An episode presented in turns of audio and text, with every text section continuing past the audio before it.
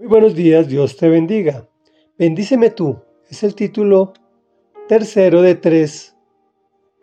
Último comentario en que se dividió el Salmo 109 escrito por el rey David, el cual dice así a partir del versículo 21. Pero tú, Señor soberano, trátame bien por causa de tu nombre. Líbrame por tu bondad y gran amor. Ciertamente estoy pobre y estoy necesitado y mi corazón ha sido traspasado. Me voy desvaneciendo como sombra vespertina. Soy sacudido como la langosta. De tanto ayunar me tiemblan las rodillas, mi cuerpo ha perdido mucho peso. Soy para ellos motivo de burla. Me ven y menean la cabeza. Señor mi Dios, ayúdame. Por tu gran amor, sálvame. Que sepan que esta es tu mano que tú mismo, Señor, lo has hecho. ¿Qué importa que ellos me maldigan? Bendíceme tú. Pueden atacarme, pero quedarán avergonzados. En cambio, este siervo tuyo se alegrará.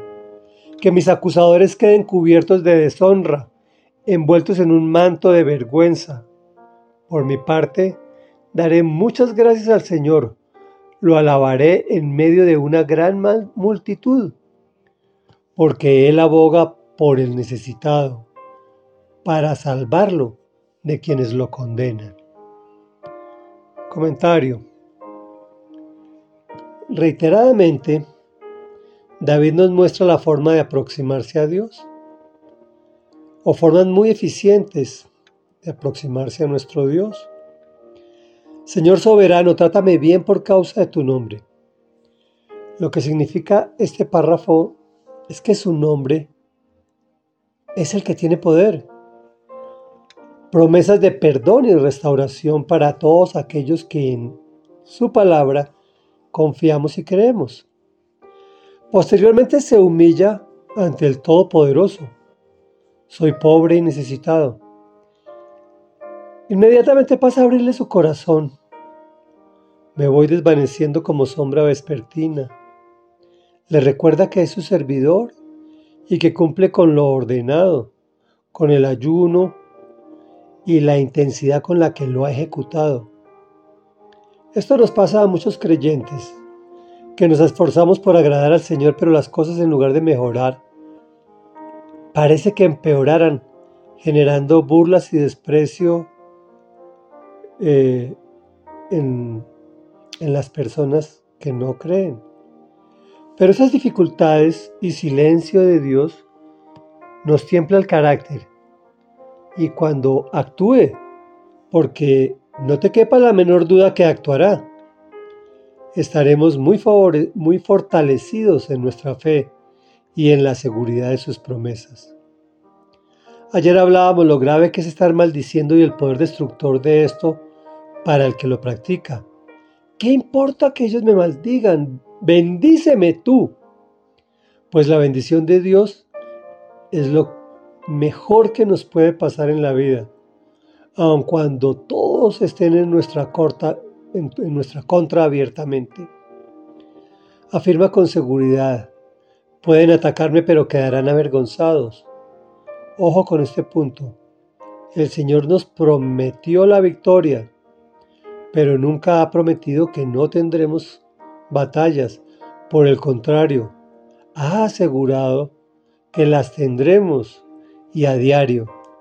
Pero si dependemos de Él, su palabra y sus promesas contenidas en la Biblia, para los que creen, seremos más que victoriosos.